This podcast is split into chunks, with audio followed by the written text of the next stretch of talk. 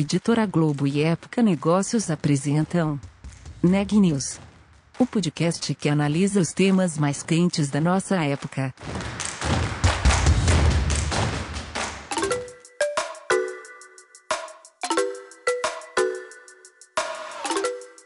Olá, meu nome é Carolina Zelt, sou repórter da Época Negócios.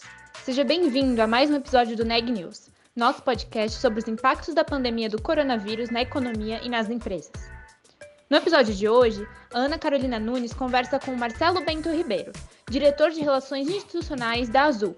O papo foi sobre o período difícil que o setor das aéreas viveu e vive durante a pandemia, bem como os planos para a recuperação. É isso mesmo, Ana?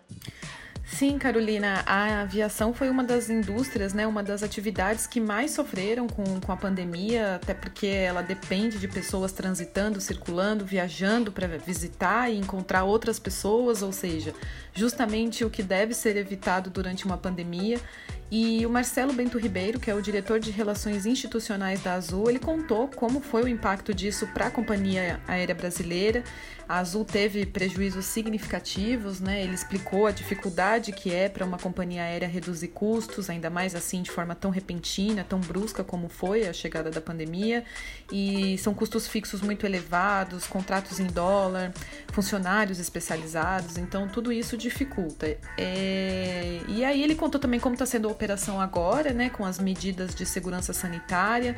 Eles têm um software que organiza o embarque para que esse embarque tenha o maior distanciamento possível e também seja o mais rápido possível para evitar aglomeração.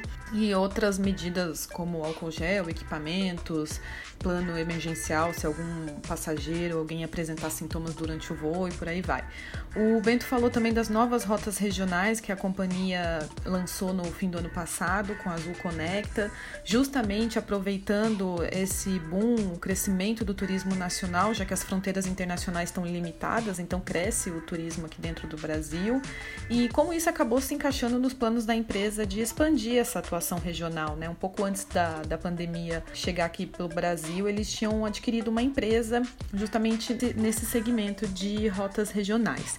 E outra parte bastante interessante que o Bento comentou foi sobre o transporte de cargas, que inicialmente também sofreu com a redução de voos de passageiros, já que muitas cargas elas vão no porão desses voos, né? Mas depois eles rearranjaram algumas rotas, algumas aeronaves foram convertidas só para o transporte de carga, até porque a gente estava falando como o e-commerce também cresceu e acabou impactando nessa logística de cargas. Inclusive, ele falou que essa modalidade cresceu muito dentro da receita total e, segundo ele, o transporte de cargas teve uma expansão impressionante, nas palavras dele. Vamos ouvir a entrevista completa sobre o impacto da pandemia na aviação e particularmente na Azul. Vamos começar falando sobre esse momento de reabertura das atividades é, econômicas, né? Vocês estão lançando esse programa de novas rotas de curta ou curtíssima distância para o verão, para esse período de verão no Brasil. É, esse, esse programa, essa ação, ela já estava no planejamento da companhia antes da pandemia ou foi criada depois, justamente pensando em atender uma nova é, demanda, as pessoas viajando mais para regiões mais próximas? Na verdade, essa oportunidade surgiu de uma conjunção de, de fatores é, novos para nós, né? É, primeiro lugar, a Azul sempre fez operações de verão específicas, né, para a temporada, é, e temos realmente alguns voos é, das linhas aéreas tradicionais no verão que vão operar agora, né, como por exemplo de Florianópolis a Foz do Iguaçu, é, de Belo Horizonte frio que a gente opera o ano inteiro, mas chega essa época a gente intensifica bastante as operações. Tem uma operação da Azul especial também é, de Congonhas para Cabo Frio, no, no, Rio de Janeiro, com, jatos da Azul. Mas, é, por conta de, de outros fatores, como, por exemplo, nós, lá no início do ano, logo um pouquinho antes da pandemia, é, fizemos um acordo de compra de uma empresa regional. A Azul que sempre teve, né, no, na sua estratégia o desenvolvimento de mercados é, bastante focado né, em desenvolver uma grande malha é, nacional, é, operando em muitas cidades. Antes da pandemia já operava em 104 cidades no Brasil, é, com ligações aos principais hubs da empresa, em Viracopos, é, Belo Horizonte, uh, Recife e Cuiabá, normalmente, além de outras pequenas operações mais regionais como Curitiba, Porto Alegre, etc., é, a gente vinha sentindo falta de, de poder explorar mercados ainda menores ou até às vezes com grande potencial, mas com aeroportos com uma infraestrutura bastante limitada. Então surgiu a oportunidade de a gente adquirir uma empresa que opera já há muitos e muitos anos no mercado, que se chama Flex. E a gente fez esse acordo de compra e logo em seguida veio a, a pandemia, né, que nos pegou pesadamente. É, essa empresa opera no que a gente chama de mercado subregional, principalmente na área de cargas, mas a Azul, ao adquiri-la, é, tem, tem a intenção, teve a intenção de refocar a empresa é, no transporte de passageiros e desenvolvimento de novos mercados, como eu te falei. Então, esses aviões, que são Caravans, são, são Cessna Caravans, são aviões super confiáveis e podem operar quase em qualquer aeroporto. E eles abriram oportunidade para a gente de explorar mercados que a gente já há muitos anos olhava, mas não tinha como. Então, como Angra dos Reis e Paraty, no Rio de Janeiro, como Ubatuba e Itanhaém, no litoral de São Paulo, Cara, no litoral Ceará, que a gente já opera, mas tinha uma oportunidade de ligar a Fortaleza, é, e mesmo Torres é, e Canela, no Rio Grande do Sul. Canela é o aeroporto que dá acesso às Serras Gaúchas e, e a Gramado. E eu esqueci de Búzios também, no Rio de Janeiro. Então, é, surgiu a oportunidade de fazer essas operações com essas aeronaves. Então, nessa temporada, a gente tem muito mais voos de verão do que a gente está acostumado, muitos deles inéditos, né, tentando aí desenvolver ou mesmo aproveitar fluxos grandes que existem no verão. É, e outro fator também que convergiu para isso é que, de fato, é, com as fronteiras internacionais praticamente fechadas, né, há uma demanda maior pelo turismo interno, especialmente é, pelo turismo de luxo interno também. Né? Não, não, de, não só de luxo, mas um turismo mais qualificado também. É, então, isso também abre as portas para o uso de transporte aéreo para alguns destinos que têm que tem equipamentos bem exclusivos, né? tem hotelaria bastante sofisticada até, é, ou mesmo de, de agilizar os deslocamentos, porque, para te dar um exemplo de mais uma cidade que eu também esqueci de mencionar antes, que é Guarapari, no Espírito Santo, é, tem muitos mineiros que têm segundas residências em Guarapari e passam grandes temporadas lá nas férias. Mas às vezes, parte da família fica a temporada inteira e parte tem compromisso em Belo Horizonte, precisa ir voltar. Então, ter o avião é, aumenta a possibilidade dessas pessoas usufruírem das suas segundas residências, né, de ficarem mais tempo e, ao mesmo tempo, não estarem tão destacadas do trabalho. É, então, abre a possibilidade de, de, se fazer o leisure, né, como a gente chama, que é o, é o, é o business mais leisure, é, de as pessoas ficarem de home office nesses lugares, mas também poderem rapidamente acessar os seus os, os grandes centros urbanos. Essa conjunção de fatores criou essa operação grande aí de verão da, da Azul. Então, Bento, vocês trabalham com essa perspectiva de um aumento da demanda por, por destinos aqui internos, né, ou regionais. É, de fato, eu diria que não é mais uma perspectiva, tá? É fato. A gente vem vendo, a própria hotelaria vem apontando, né, é, uma crescimento, né, vamos dizer assim, uma evolução ou uma mesmo uma retomada do turismo interno bastante mais acelerada que outros que outros segmentos é, do transporte aéreo. E Bento, você comentou né, que no começo do ano, antes da pandemia, já tinham feito uma aquisição dessa empresa. Então, voltando para o início do ano, a aviação foi uma das atividades mais impactadas pela pandemia por conta do isolamento social, né, o turismo. É, como que foi esse período para a Azul, que tinha planos para 2020 de expansão, encomenda de aeronaves, essa aquisição. Conta para a gente o que vocês fizeram durante esses meses, como foi lidar com tantos funcionários e toda uma frota fora de operação. A Azul vinha num momento né, de, de crescimento muito acelerado, realmente. Né? A gente é, previa encerrar esse ano com uma operação bastante maior do que a do ano passado. É, e a empresa efetivamente tinha planos concretos de, de dobrar de tamanho em alguns anos aí não é que esses planos estão abandonados, eles apenas foram, com certeza, bastante desacelerados. Só lembrando que que 2020 era o ano do turismo, né? Lá no começo do ano, porque tinha muito feriado prolongado.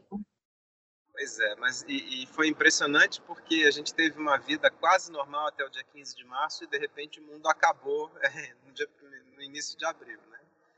Então foi uma, uma freada muito, muito, muito abrupta pegou todas as companhias aéreas do mundo é, assim despreparadas, né, para o que vinha. E o transporte tem algumas características que fazem com que isso seja muito mais severo, né? Em primeiro lugar, é transporte aéreo, a gente depende efetivamente das pessoas viajarem para verem umas as outras, seja negócio, seja turismo, seja para ver a família. E é justamente o tipo de coisa que se interrompe né, com o isolamento social. Mas também a nossa estrutura de custos ela é bastante perversa nesse sentido, porque é uma estrutura de custos em que os custos fixos são muito altos. Então é muito difícil fazer uma contração acelerada da noite para o dia e de um produto que não é estocável. Então é diferente de uma, de uma fábrica, que ela para de comprar matéria-prima, que é a maior parte do custo final do produto dela, ou mesmo ela estoca o produto que ela, que ela, que ela, que ela fabrica. A gente não consegue fazer nenhum nem outro. A gente tem contratos de longo prazo de aeronaves, em dólar ainda por cima, então somos duplamente atingidos. É, e, e uma mão de obra altamente especializada, que também torna uma contração mais difícil. Então, assim, é uma indústria que realmente tem tremenda dificuldade de cortar seus custos da noite para o dia ou de entrar em dormência da noite para o dia. Isso fez com que passe prejuízos aí bilionários né, nesse período, todos os empresários do mundo todo também. É, a maioria das empresas aéreas aí ao redor do mundo precisou de ajuda governamental para sobreviver e manter as portas abertas. Aqui no Brasil, a gente até teve a oferta de, de um pacote do BNDES, mas acabou que, por nós mesmos, é, nós conseguimos outros instrumentos que foram mais interessantes. Felizmente, é, existe uma confiança no mercado brasileiro pelo tamanho dele, ou mesmo na operação da Azul, e a gente pôde fazer outros tipos de operação e não precisar do, desse socorro do BNDES, porque ele também punha muitas restrições na operação da empresa e mesmo com a participação acionária final do banco bastante relevante. Nós optamos por fazer outras coisas, inclusive lançamento de, de debentures é, conversíveis em participação acionária, no caso de um não pagamento, foram mais satisfatórias para nós. Mas fato é que nós acumulamos e ainda temos prejuízos diários com a nossa operação né, uma empresa que operava praticamente mil voos por dia em, em final de março, é, começou a operar 90 no início de abril. É uma loucura, né? É, nós vimos crescendo aí paulatinamente nesse, ao longo meses. Agora nós estamos em torno de 65%, mais ou menos, das decolagens que tínhamos antes. É, provavelmente chegando a cerca de 70% agora no fim do ano, início de janeiro o que é uma recuperação bastante acelerada em comparação com lugares do mundo, mesmo com as demais empresas no Brasil. É, obviamente que para chegar a isso, a gente tomou medidas muito duras, muito drásticas, né? Nenhum, praticamente a empresa parou de pagar todos os seus fornecedores. Então, fizemos dívidas né, nesse período que foram ou estão sendo negociadas, ah, mas era primordial conservar a caixa né, nós precisávamos ter caixa para aquelas despesas que são inevitáveis, como, por exemplo, combustível, como pagar salários, né? menos, é, pelo menos parte dos salários. Então, foi muito importante esse período de conservação de caixa para que a gente pudesse sobreviver e, e ainda é. é. Então, basicamente, renegociamos todos os contratos que a empresa tem, de qualquer natureza, mas principalmente os de leasing é, e chegamos, depois de alguns meses, a um novo termo com os donos das aeronaves. Nos permitiu, permitiu aí sobreviver esse período e mesmo durante os próximos meses aí a gente tem algumas, é, assim, algumas, é, algumas facilidades nesse sentido. E no, no campo do, de mão de obra também, né? Nós usamos todos os instrumentos possíveis permitidos pela pela, pela lei e pelas, é, pelas flexibilidades que foram criadas durante a pandemia, de licença não remunerada, redução de jornada. É, no primeiro momento, a Azul tem 14 mil funcionários, tinha 14 mil funcionários. 10 mil aderiram a algum tipo de, de, de, é, de diferença é, no, no, regime de trabalho, né? seja jornada reduzida, seja licença não remunerada. É, então, um número muito grande de funcionários aderiram e depois, infelizmente, nós ainda assim fomos obrigados a fazer desligamentos, então cerca de 3 mil pessoas deixaram a empresa. É, obviamente que a gente a gente até já tem podido recontratar alguns, o que é bom, e a gente gostaria muito de poder recontratar todos em algum momento futuro aí. Né? É, isso porque na área de aeronautas, né, que são os pilotos, copilotos e comissários, nós não fizemos nenhum desligamento, que o acordo sindical que nós efetivamente conseguimos celebrar ao final privilegiou uma redução drástica de salário em troca da manutenção dos empregos. Foi só por isso que o estrago em termos de redução de postos de trabalho não foi bem maior. Ah, eu diria que essas foram as principais medidas, além de muitas outras, né? É, que estão, de certa forma, ligadas tanto à, à prevenção da, da, expansão da pandemia, como também de economia de custos. Nós investimos pesadamente no check-in fora do, do aeroporto, né, melhorando os sistemas, criando alternativas, investindo muito no app e no web check-in. É, mesmo no aeroporto, investindo em algumas estações de, de etiquetagem de bagagem, o próprio cliente etiqueta a bagagem para evitar qualquer outra pessoa ponha, tem que manipular a bagagem dele, ou mesmo, mesmo os nossos funcionários, né, tem que manipular muito a bagagem. É, investimos também no tapete azul, que ele ordena melhor o embarque, é uma projeção mapeada no piso do aeroporto, é, usando projetores de alta definição, e ela basicamente usa um software inteligente que decide qual é o melhor arranjo de embarque dois objetivos: acelerar o embarque e manter o distanciamento. É, então, com isso, a gente consegue embarque mais rápido, mas também isolando um pouco as poltronas que embarcam uma depois da outra, de forma que evite uma aglomeração maior nos corredores da aeronave durante o embarque. Então, muitas coisas foram feitas nesse sentido, tanto para redução de custo, né, como é, muitas outras medidas sanitárias, que acho que a gente pode falar depois. Mas é, é isso, né? E no final acabamos integrando a operação da, da, da Tiflex, como eu te falei, né? Que a gente concluiu a compra no mês de... E a rebatizamos em agosto de Azul Conecta. É, então, o nome, a marca nova da, da empresa diz tudo sobre ela, né? A missão dela é trazer mais ainda conectividade à malha da, da Azul. Aí, no de tentar retomar o máximo possível os mercados que a gente tem. Acho que vale dizer que, como a Azul tem essa grande capilaridade, as cidades menores sofreram um pouco menos do que as grandes metrópoles, né? Tanto porque a economia delas é ligada ao agronegócio, a commodities, muitas vezes, que não param.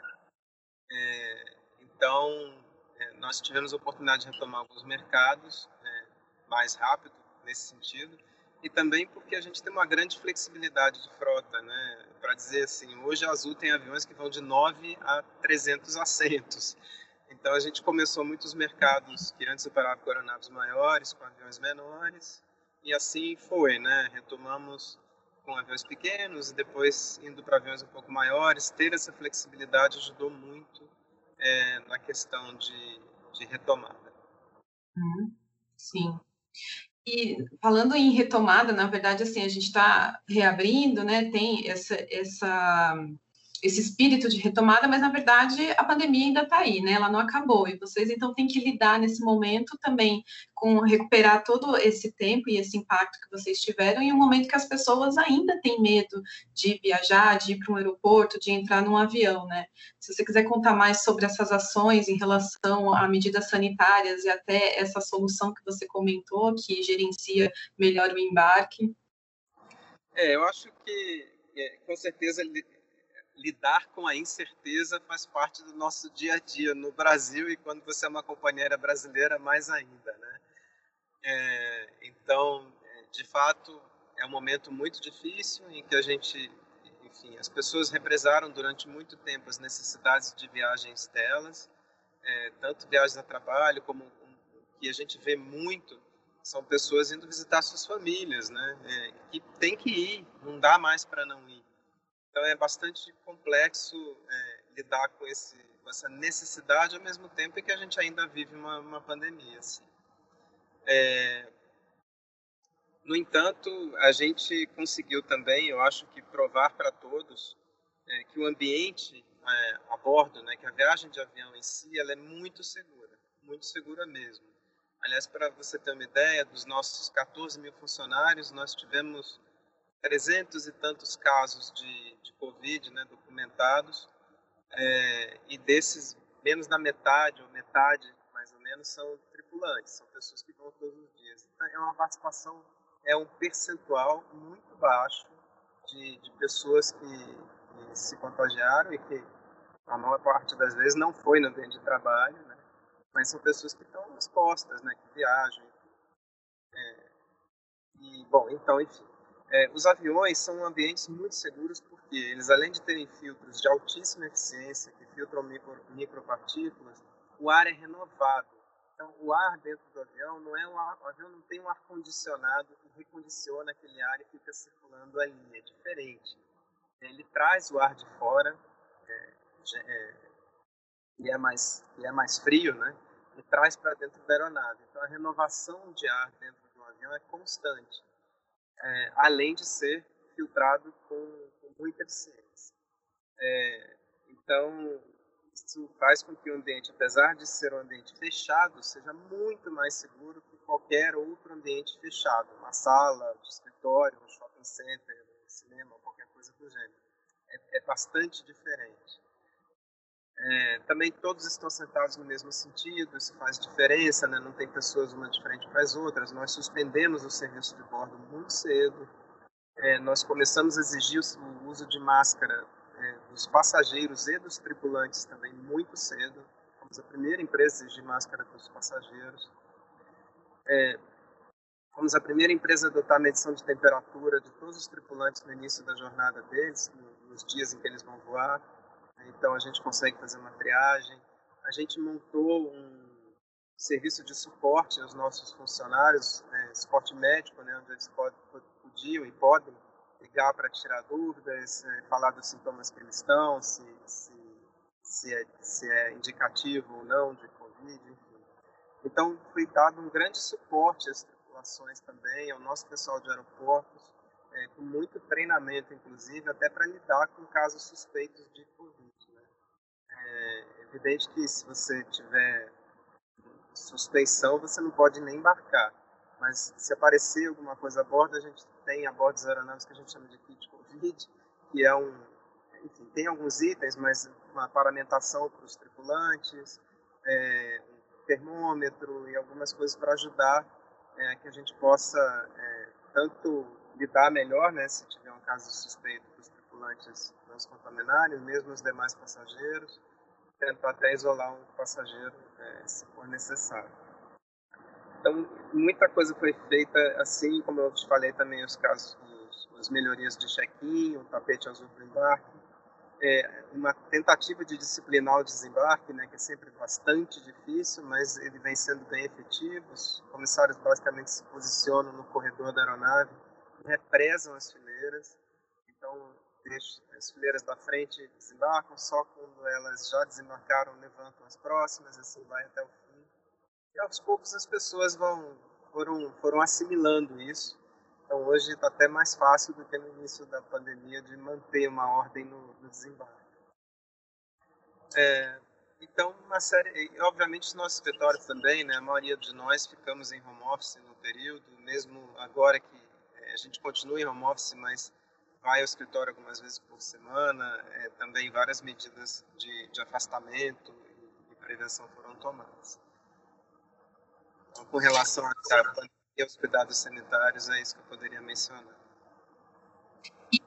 Você falou que é fato que o, os voos regionais, né, voos domésticos estão, estão crescendo, estão é, com demanda mais alta, é, e a questão da aviação regional sempre foi um tema no Brasil um pouco enroscado, né? Muitas outras companhias já, já passaram por aqui ou chegaram por aqui, com essa ideia de impulsionar a aviação regional no Brasil, apesar de a gente ter um país tão grande, de dimensões continentais, a gente ainda não tem uma aviação regional é, proporcional a isso, né? Será que esse é o momento que vai impulsionar? Como é que vocês veem esse futuro da aviação regional? É, eu diria que assim, a, a, a, Azul vem já há muitos anos, né? E principalmente após a fusão dela com a Trip, costurando isso, né? Então, é, quando a gente chega a, um, a, uma empresa aérea operando 104 cidades no Brasil, a gente pode dizer que hoje o Brasil tem de fato uma malha aérea regional é, que cobre é, o país inteiro. Tem espaço para ter mais? Sim, nós acreditamos que é possível voar para 200 cidades no país. E é nisso que a gente trabalha e planeja para os próximos cinco anos. É, em parte, a, justamente a, motivação para a compra da Azul Conecta, né, para a operação da Azul Conecta, é ajudar nisso, porque também às vezes é injusto a gente querer que o poder público invista num aeroporto que não tem nenhum voo.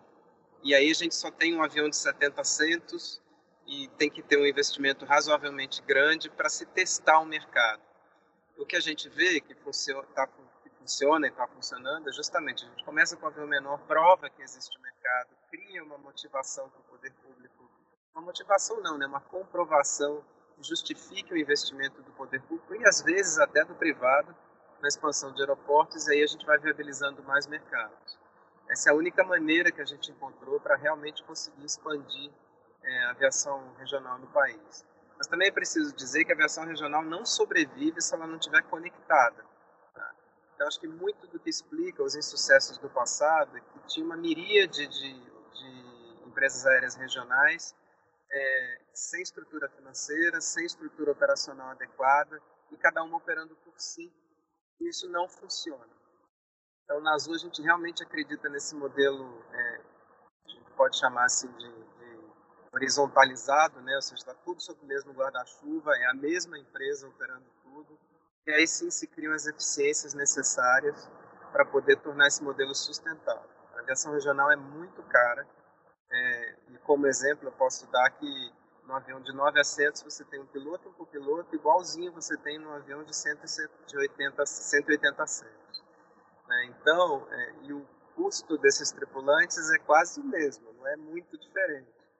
É, então, isso dá uma medida de por que a aviação regional é tão cara e, e e porque é difícil de sustentar. Mas quando você tem uma operação integrada, que as pessoas conseguem realmente chegar da cidade delas a qualquer outra capital do Brasil, a muitas outras cidades do Brasil e mesmo ao exterior, aí você cria uma densidade suficiente para fazer isso, isso funcionar.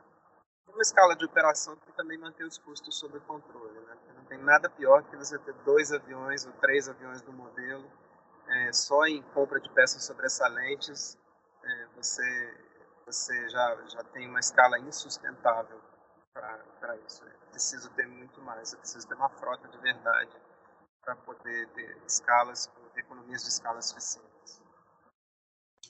E se, por um lado, a aviação regional ela está escalando, está crescendo, qual é o cenário que vocês estão trabalhando com as rotas internacionais que, nesse momento, também estão sofrendo bastante por conta da pandemia? Essa é um desastre, para dizer a verdade, né? porque é, a gente tem a perspectiva de chegar a 70% da nossa operação é, nacional, né, ou doméstica, pré-crise. É, por outro lado, no internacional, a gente está operando a 10% do que operava antes e sem perspectiva de incremento algum. É, porque, basicamente, as fronteiras, nós, Azul, temos pouca exposição ao mercado internacional. Né? No entanto, a gente tem uma operação muito sólida para a Flórida e muito sólida para Portugal. E ambos os países têm ainda suas fronteiras fechadas aos brasileiros. A gente nunca deixou de operar, nós operamos mais ou menos hoje três vezes por semana para cada, tanto para os Estados Unidos como para a Europa, mas é, são voos que vêm se sustentando com pessoas que têm dupla cidadania ou direito de residência em ambos os lados. né? o que, tanto no caso da Flórida como Portugal, é um mercado relevante. Por isso a gente, a gente conseguiu nunca deixar de operar, mas não tem perspectiva nenhuma de aumento. A Argentina fechada, é, vai reabrir agora, mas com uma economia muito, muito, muito abalada. Então, nós não temos planos de voltar à Argentina tão cedo. O Uruguai permanece fechado. Então, esses são os países que a gente tinha, tinha voos pré-pandemia. É, aí mantemos essa operação pequena aí para a Flórida e, e Portugal. Em relação ao transporte de cargas, vocês estão é, sentindo algum impacto especialmente pensando no aumento do, do e-commerce ou das, das, transações online. É, como que vocês estão é, atravessando esse momento em relação ao transporte de cargas? É, tem, tem, dois, tem dois vetores aí em, em cargas muito importantes. Né? Em primeiro lugar, grande parte da carga aérea no mundo e no Brasil também anda no porão de voos de passageiros regulares. Na hora que você tem um aumento severo dos voos de passageiros, essa carga fica desatendida. Né? É, então, houve um enorme incremento é, da necessidade de voos cargueiros dedicados para dar conta dessa carga que ia antes nos voos passageiros e não consegue mais ir. É, e além disso, sim, um crescimento enorme do, do e-commerce, né, que teve um impulso tremendo aí durante a pandemia e que não tem volta, né? Esse impulso está dado e só tende a aumentar. Então, é, nós experimentamos um incremento muito grande. É, a nossa área de cargas, que era relativamente, é, tinha uma participação relativamente pequena na receita total da Azul, hoje em dia tem uma contribuição bastante relevante na, na receita do grupo, é, ao ponto de nós estarmos usando alguns aviões é, que faziam os trechos internacionais, né, são aviões de grande porte, nós estamos usando no mercado doméstico que se aumenta enormemente a capacidade de, de porão né, desses voos. Então a gente vem fazendo aí com, com aviões que antes iam para Portugal e para os Estados Unidos, a gente tem serviços diários para Recife, que é nosso, e Manaus, que é um centro de cargas muito importante para a Zona Franca. Então, além de estar fazendo isso, nós também já tínhamos dois aviões cargueiros que vêm voando como nunca, é, além de alguns outros aviões é, que, que, foram adaptados. Nós tínhamos alguns Embraer de primeira geração mais antigos que nós convertemos para uso em cargueiro nesse período. Então tem quatro aviões convertidos dessa forma. E mesmo os aviões da Azul Conecta, alguns também estão dedicados ao mercado de carga, né, os, menores que fazem alguns mercados.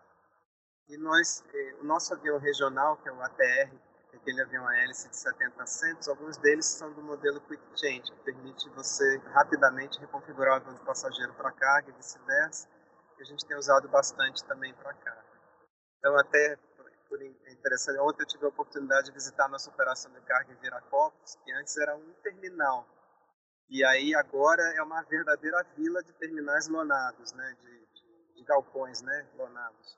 É, é bem é impressionante a, a, expansão que aconteceu nesse período aí do mercado de carne. Notícias do dia.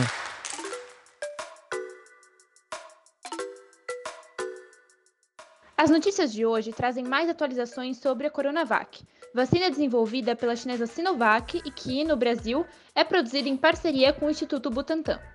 A Turquia aprovou hoje o uso emergencial do imunizante, e apresentou dados de eficácia geral de 65%. Ainda sobre vacinas, o Brasil anunciou que deve receber em breve doses da vacina russa, a Sputnik V, e um lote indiano da vacina da AstraZeneca. Outro assunto no radar são as novas variantes do coronavírus. Pesquisadores de Ohio, nos Estados Unidos, identificaram duas novas mutações do vírus, semelhantes à já identificada no Reino Unido.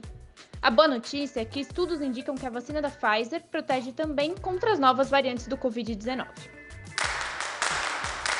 O Brasil registrou hoje 1.274 mortes por Covid-19 nas últimas 24 horas, elevando para 205.964 o total de vítimas da pandemia, informou o Conselho Nacional de Secretários da Saúde.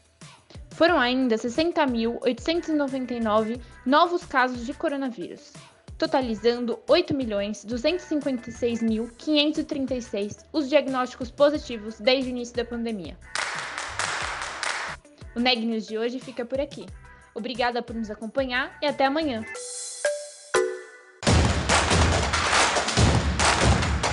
Esse podcast é um oferecimento de Época Negócios. Inspiração para inovar. Não deixe de conferir nossos outros podcasts. Presidente Entrevista Presidente. The Office. E os negócios da nossa época. Ouça, acompanhe, compartilhe. Vamos fazer deste podcast o nosso ponto de encontro.